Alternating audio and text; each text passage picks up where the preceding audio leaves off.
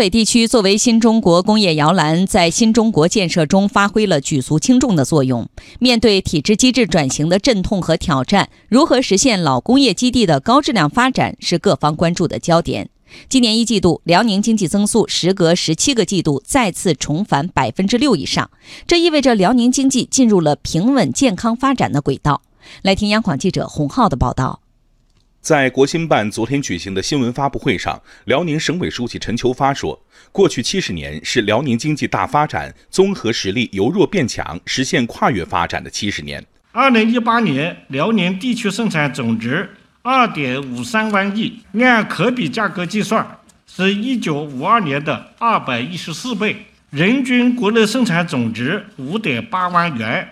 按可比价格计算，是一九五二年的九十四倍。然而，一个时期以来，辽宁经济遇到了较大压力。作为东北老工业基地，辽宁结构性矛盾突出，偏资源型、传统型、重化工型的产业结构和产品结构难以适应市场变化。陈求发介绍，为解决结构性问题，辽宁坚持做好改造升级老字号、深度开发原字号、培育壮大新字号三篇大文章。市场需要我们，呃，我们就在哪些门类上加大力度。需要什么产品，那就从什么产品上加大力度；从产业政策上呢，就加强这个扶持力度。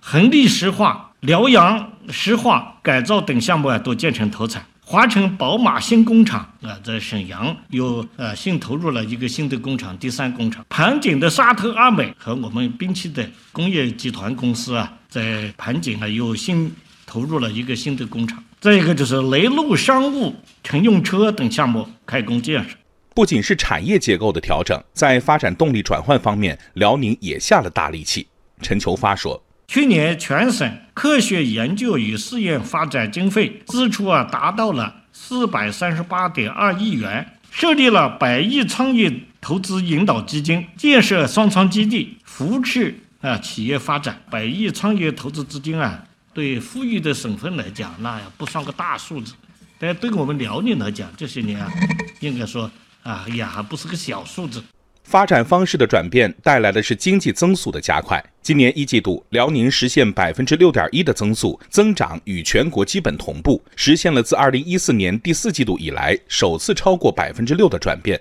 辽宁省长唐一军说：“下一步，辽宁还将进一步融入共建‘一带一路’，建设开放合作高地。以辽宁沿海经济带为支撑，以大连东北亚国际航运中心建设为龙头，以建设高水平自由贸易试验区为引擎，全力把辽宁打造成为‘一带一路’建设的战略支点，成为我们北方地区对外开放的大门户。”